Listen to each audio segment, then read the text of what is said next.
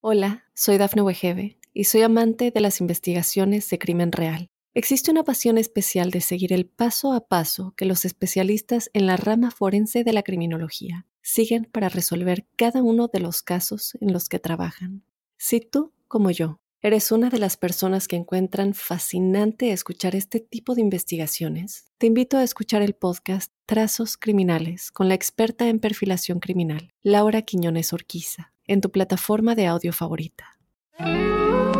Mitos y leyendas de nuestra América. ¿Me acompañan? Soy Jenny de Bernardo.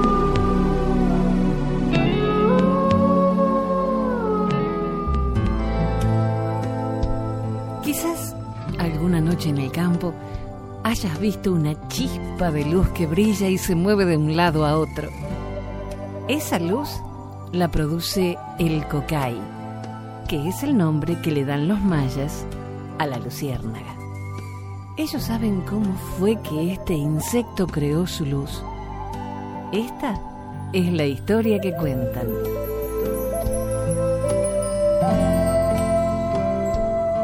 Había una vez un señor muy querido por todos los habitantes del Mayab, porque era el único que podía curar todas las enfermedades. Cuando los enfermos iban a rogarle que los aliviara, él sacaba una piedra verde de su bolsillo. Después la tomaba entre sus manos y susurraba algunas palabras. Eso era suficiente para sanar cualquier mal. Pero una mañana, el señor salió a pasear a la selva. Allí quiso acostarse un rato y se entretuvo horas completas al escuchar el canto de los pájaros.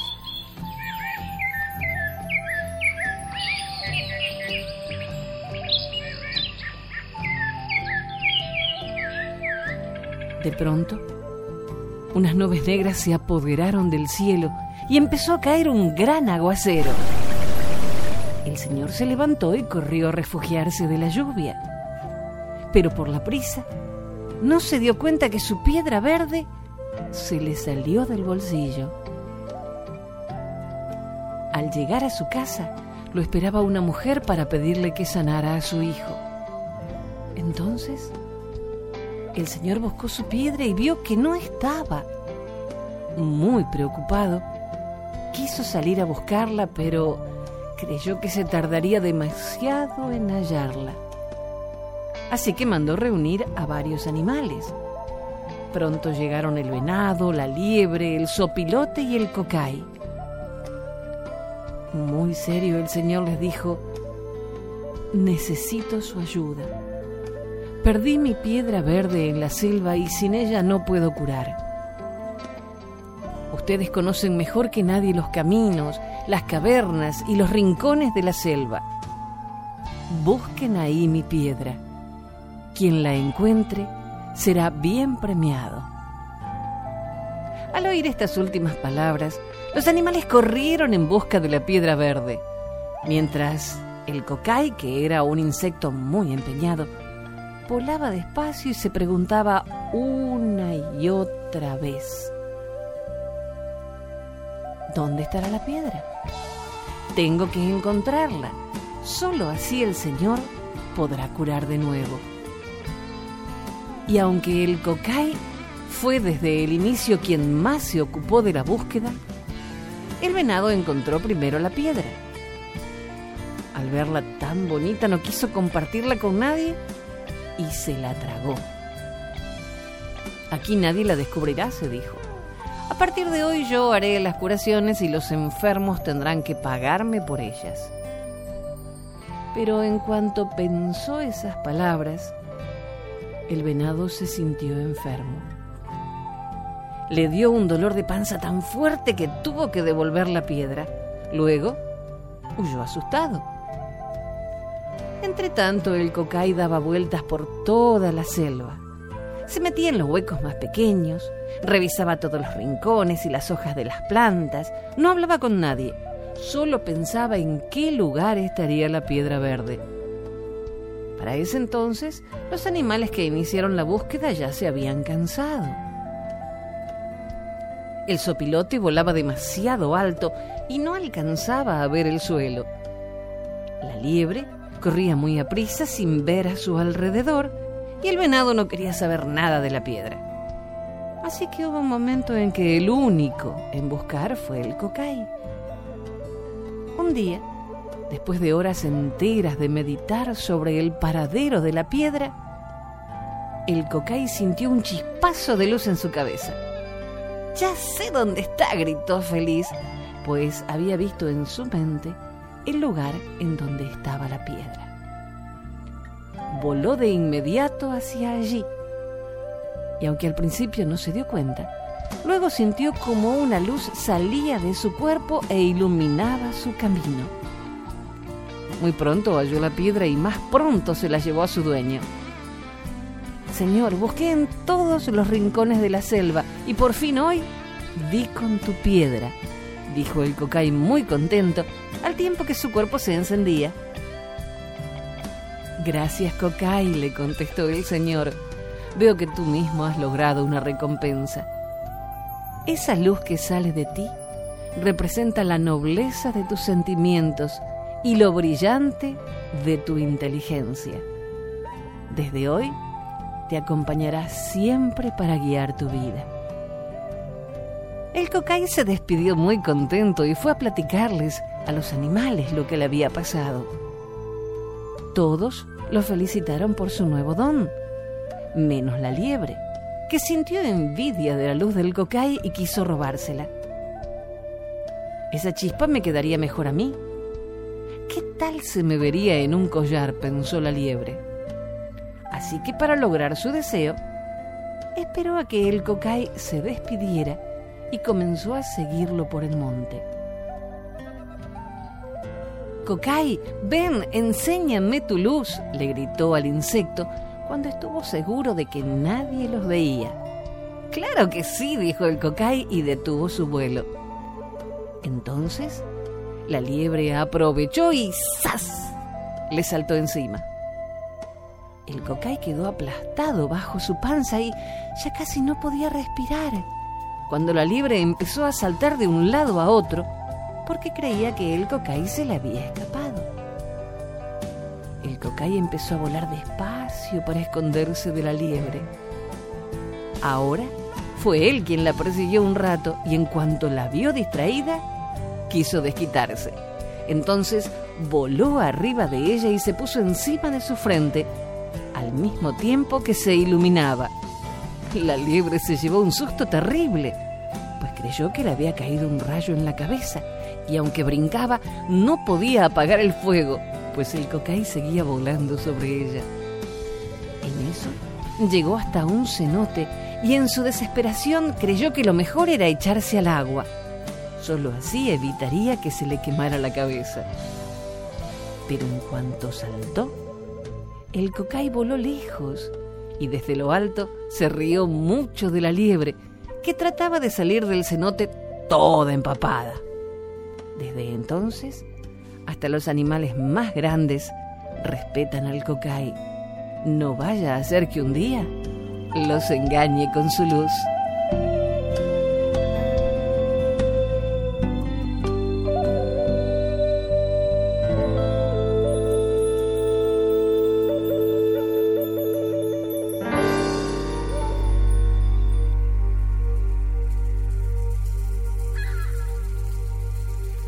Leyenda de los siete colores.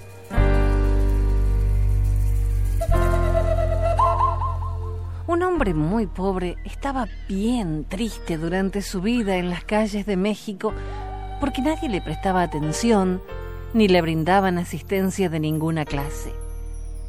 Él no tenía ropa para ponerse y durante los días de lluvia la pasaba muy mal. Entonces, un día de esos en donde sufría, se encontró con un relámpago y pensó que si llegaba a él podría pedirle ayuda. Así lo hizo. Caminó mucho hasta llegar a donde se encontraba él mismo y le contó también su historia. Cuando el relámpago lo oyó, hasta se le cayeron lágrimas de lo que le pasaba cuando oía tan tristes historias. Entonces decidió ayudarlo. Él no podía darle la ropa que necesitaba, pero a cambio de eso pensó que podría regalarle siete colores, los mismos que servirían para pintar todo su cuerpo. Luego de esto pronunció unas palabras en donde dijo que cada vez que terminara la tormenta y saliera el sol, el hombre pobre aparecería en el cielo atravesándolo por completo con su belleza.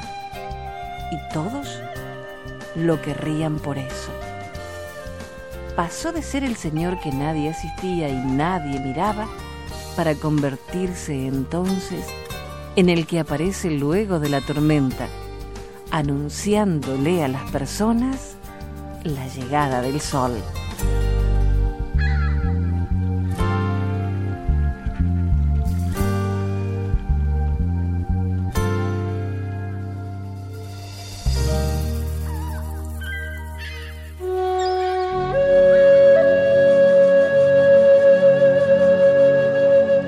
Leyenda del Suindá.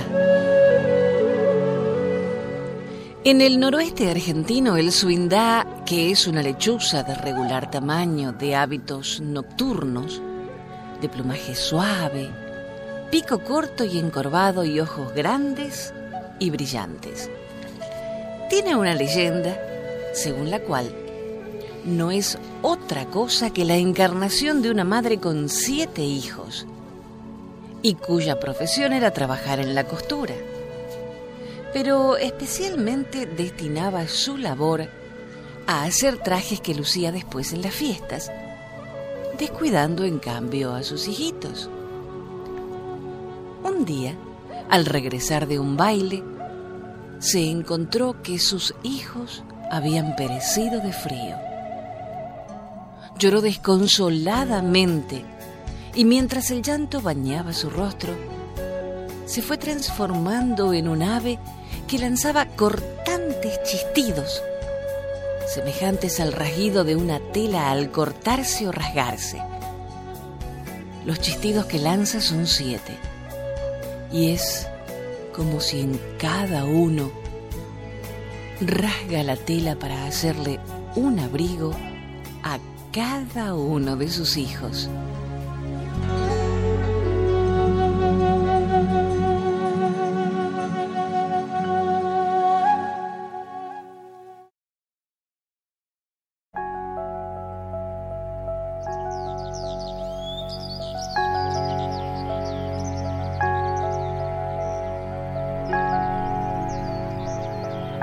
El pájaro de fuego. Cuentan que en los primeros tiempos, siendo incapaces de producir fuego, los hombres se vieron obligados a comer la carne cruda.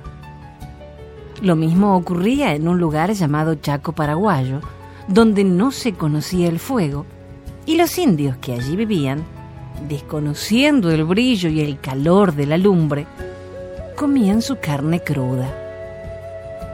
Un día, un indio salió a cazar muy temprano, pero no logró cazar nada. A la hora de comer, sintió tanta hambre que buscó algunos caracoles. Y estaba comiendo caracoles crudos cuando de pronto vio un enorme pájaro que llevaba un caracol en el pico. El pájaro voló hasta un árbol que estaba algo más alejado. Dejó el caracol cerca del tronco y salió volando a buscar más. El indio vio todo esto. Observó también que cerca del árbol salía mucho humo, porque al lado del árbol había una hoguera. Es una nube que sale de la tierra, pensó el indio porque nunca había visto el humo, ni siquiera conocía la palabra humo. Cuando el enorme pájaro se marchó a buscar caracoles, el indio se acercó al lugar de donde salía el humo y allí vio muchos palos colocados unos sobre otros. Estaban rojos y daban calor. Y sobre los palos vio los caracoles que el pájaro había puesto a cocinar. Entonces se acercó y probó dos o tres de aquellos caracoles. Le parecieron tan ricos que se dijo, nunca más comeré comida cruda. Ni yo, ni mi familia, ni mis amigos, nadie volverá a comer comida cruda. Y después tomó unos cuantos palos encendidos y escapó corriendo. No paró hasta que llegó a la aldea, donde mostró el tesoro que había encontrado, y todos se pusieron muy felices. Enseguida, todos fueron a buscar provisión de madera a la jungla para mantener vivo semejante descubrimiento, al que le dieron el nombre de Tadla, o fuego. Aquella noche pudieron cocinar su carne y sus verduras por primera vez.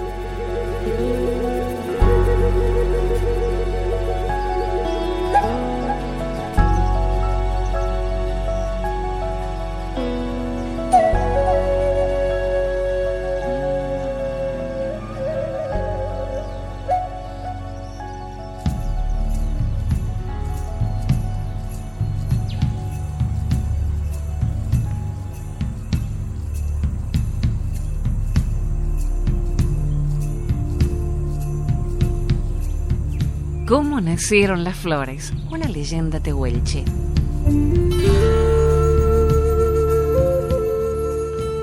Hace mucho, muchísimo tiempo, las plantas aún no tenían flores. En ese entonces vivía en el sur una bella niña tehuelche llamada Cospi, de suaves cabellos y dulces ojos negros. Una tarde de tormenta, cuando el fulgor del relámpago iluminaba todos los rincones de la tierra, Carut el trueno la contempló asomada a la entrada del cau del toldo de sus padres. La vio tan hermosa que a pesar de que él era rústico, hosco y bruto, se enamoró locamente de ella. Ante el temor de que la linda niña lo rechazara, la raptó y huyó lejos, retumbando sobre el cielo hasta desaparecer de la vista de los aterrados padres de la chica. Al llegar a la alta y nevada cordillera, la escondió en el fondo de un glaciar. Encerrada allí, fue tanto el dolor y la pena que sintió que de a poco fue enfriándose hasta que se convirtió en un de hielo, fundiéndose con el resto del glaciar. Tiempo después, Carut quiso visitarla y al comprobar su desaparición, se enfureció terriblemente, lanzando bramidos de desesperación. Tanto ruido rodó hasta el océano y atrajo muchas nubes que empezaron a llover y llover sobre el glaciar hasta derretirlo completamente. Así, Cospi se transformó en agua y corrió deprisa montaña abajo en torrente impetuoso. Luego, se deslizó por los verdes valles y empapó la tierra. Al llegar la primavera, su corazón sintió ansias de ver la luz de sentir la cálida caricia del viento y de extasiarse contemplando el cielo estrellado por las noches. Trepó despacio por la raíz y tallo de las plantas y asomó su preciosa cabecita en las puntas de las ramas, bajo la forma de coloridos pétalos. Habían nacido las flores. Entonces, todo fue más alegre y bello en el mundo. Por ese motivo es que los tehuelches llaman cospi a los pétalos de las flores.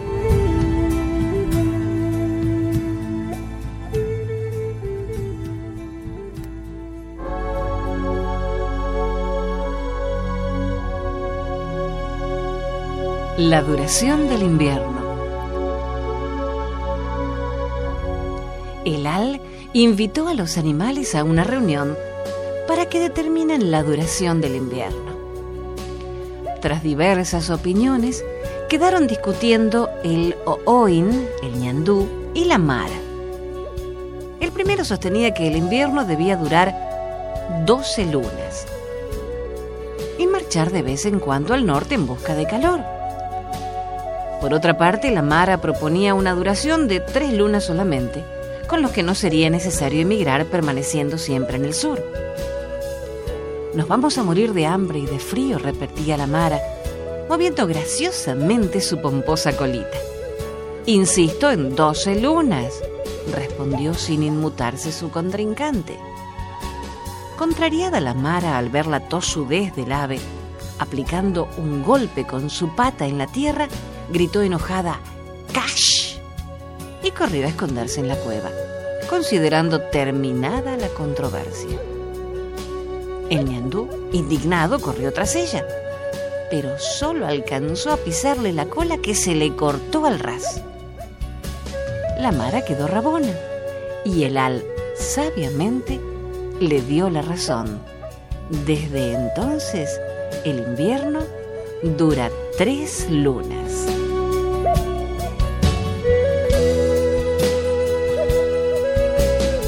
Leyenda extraída del libro Joiwen Soneca de Mario Echeverría Valeta.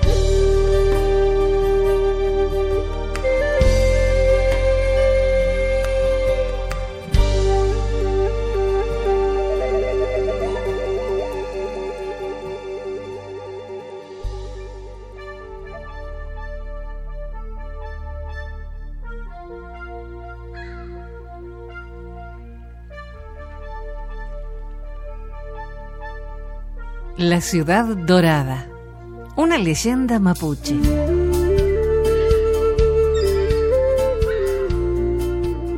Cuentan que hace muchas lunas, huyendo de los huincas, algunos de nuestros ancestros cruzaron la gran cordillera.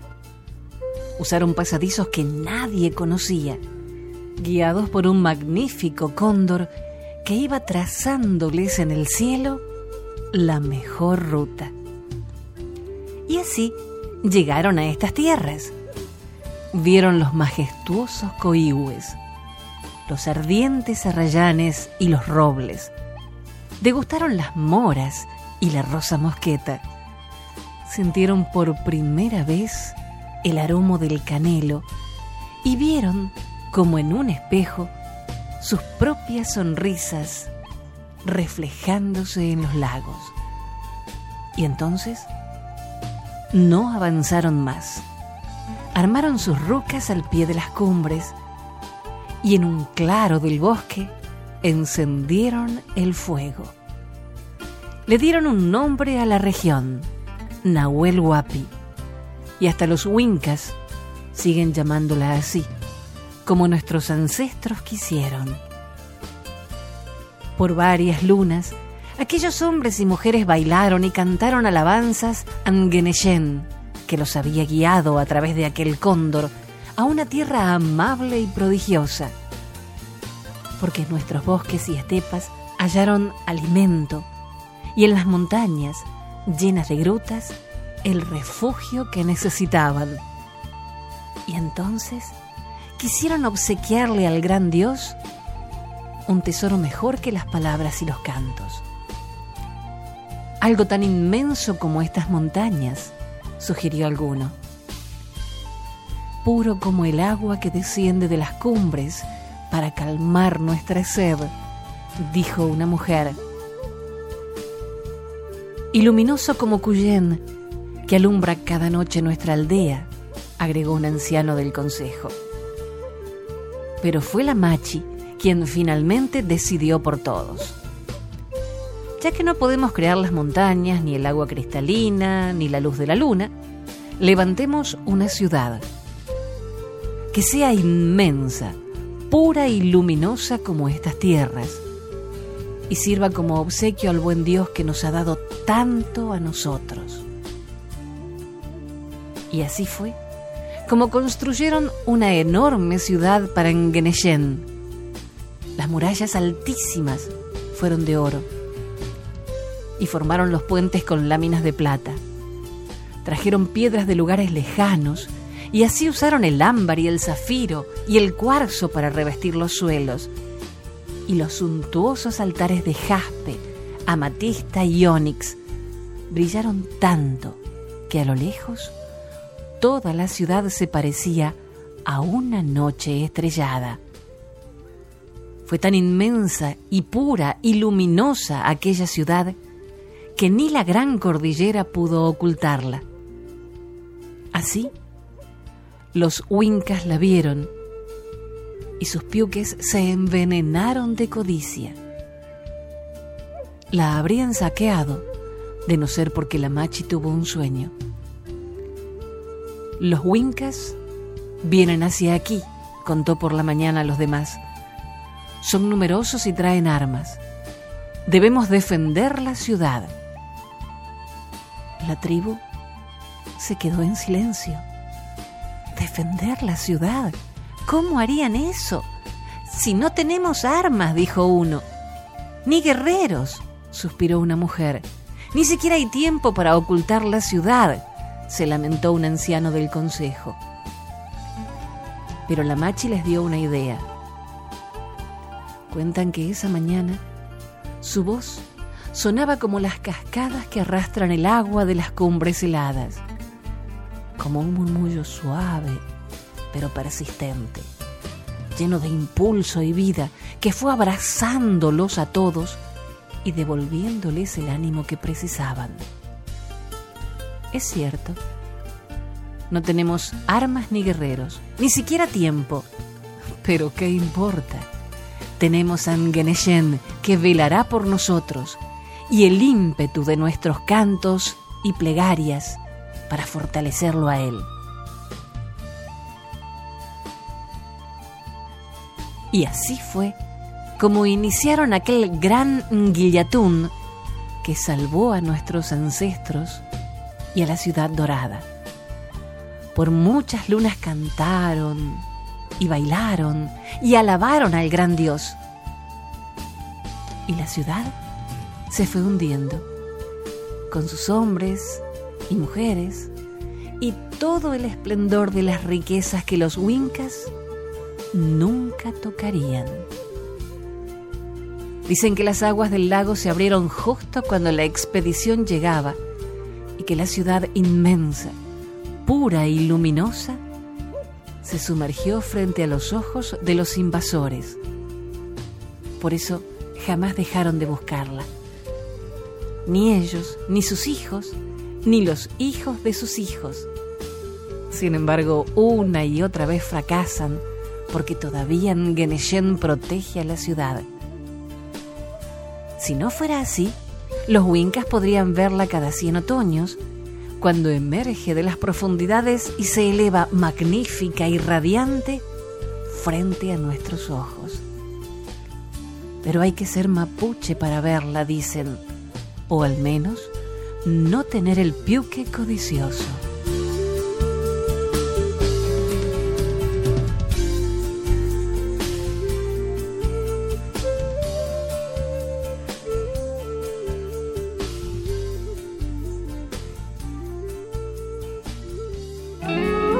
Hasta el próximo relato. Soy Jenny de Bernardo.